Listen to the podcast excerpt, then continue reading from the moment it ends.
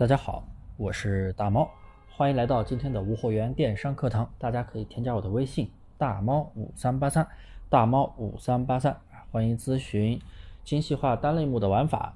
那么今天给大家带来的这样的一节课呢，主要来讲的就是咱们在做无货源淘宝店群的过程中。不管你做了什么模式啊，我这里不仅仅是在讲我的精细化玩法，就是不管你做的铺货也好，还是说蓝海铺货也好，还是说裂变，还是说啊其他的一些玩法，那这里说的是淘宝。那么流量，我们店铺在运营的好好的啊，前一天哇流量还不错，转化率还不错，突然今天怎么流量下下跌了？那么我们首先要排查的。第一个原因是什么呢？大家一定要去体检中心看一下自己是否店铺受到了什么违规。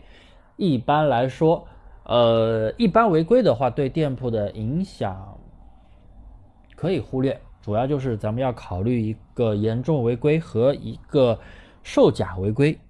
也就是说，咱们啊在店铺运营的过程中，如果说发生流量急剧下滑，那肯定是店铺被违规降权了。啊，这当然这是其中一个原因，还有很多原因，还有不是违规的原因。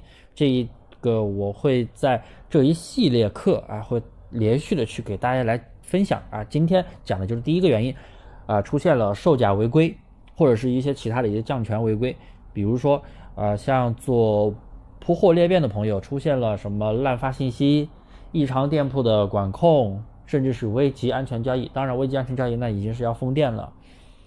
啊，售假是非常严重的一个问题。大家在做店铺的过程中，特别是做铺货、做裂变的朋友，很容易出现售假。那是什么原因呢？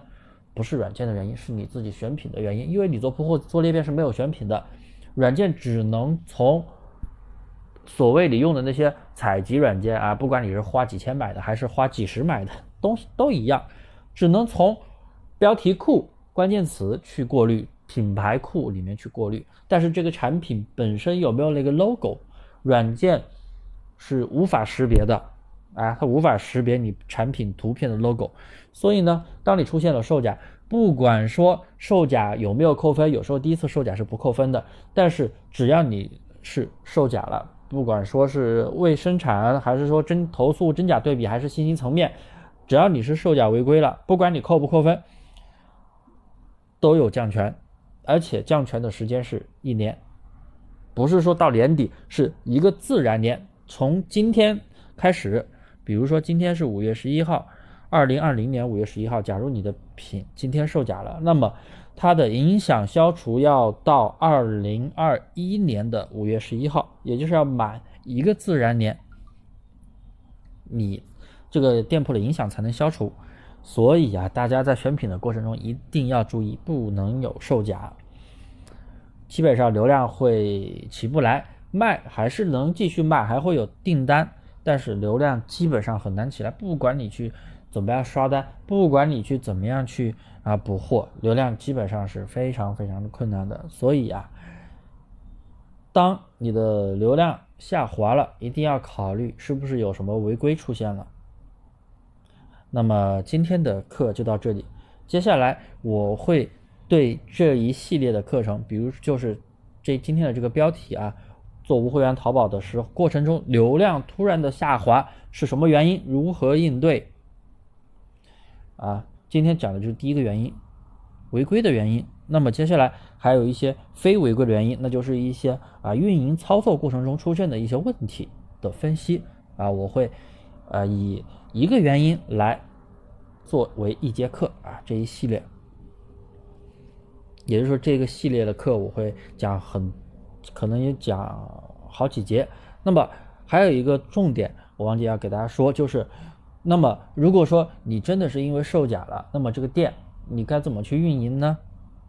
这里我给大家的建议是，啊，挂子账号在这个电脑上就可以了。那么有的朋友会说，要不要换个电脑、换个网线，甚至换个硬盘，重重装系统？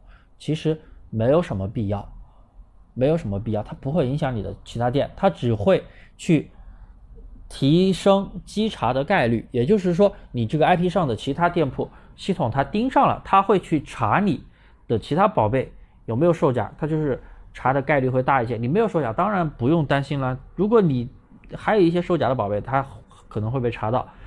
第二，因为你如果说平时本来就有订单，那么这个售假之后，你还是会有订单，只是流量起不来。大家千万不要把这个店完全放弃。假如说你这个店已经没有流，本来就没有流量，然后又售假了，那更没有流量了。这样的店也不要去放弃，千万不要把宝贝清空。啊，留下几个宝贝就可以了，因为你如果怕二次售假的话，你可以把一些其他的宝贝删掉，留下几个安全的宝贝就可以了。为什么呢？因为店铺大家都知道，长期店铺不经营的话，店铺没有宝贝的话就会被释放。那么这个店铺如果被释放之后，因为你是售过假的，你再去激活，那基本上不可能激活了。激活它就会跳红字，说该店铺什么什么名下拥有什么什么。啊，严重违规或者是售假违规啊，无法激活，大家肯定遇到过，就这个原因，大家千万不要让店铺释放。也就是说，你的店铺保持有宝贝，它就不会被释放，不会被释放的话，放一年，首先放到年底，这个售假违规就取消了，然后放满一年，一个自然年，它的降权影响也取消了。所以大家应该知道怎么做了吧？所以根本不需要什么，哎呀，换电脑啊，换网线呀。还把这个店宝贝全部清空啊？那些都是通通错误的啊！换电脑换网线那得多高成本呀？一个店都没咋赚钱，那店都死了，你又去换网线，是不是？很多朋友就这样。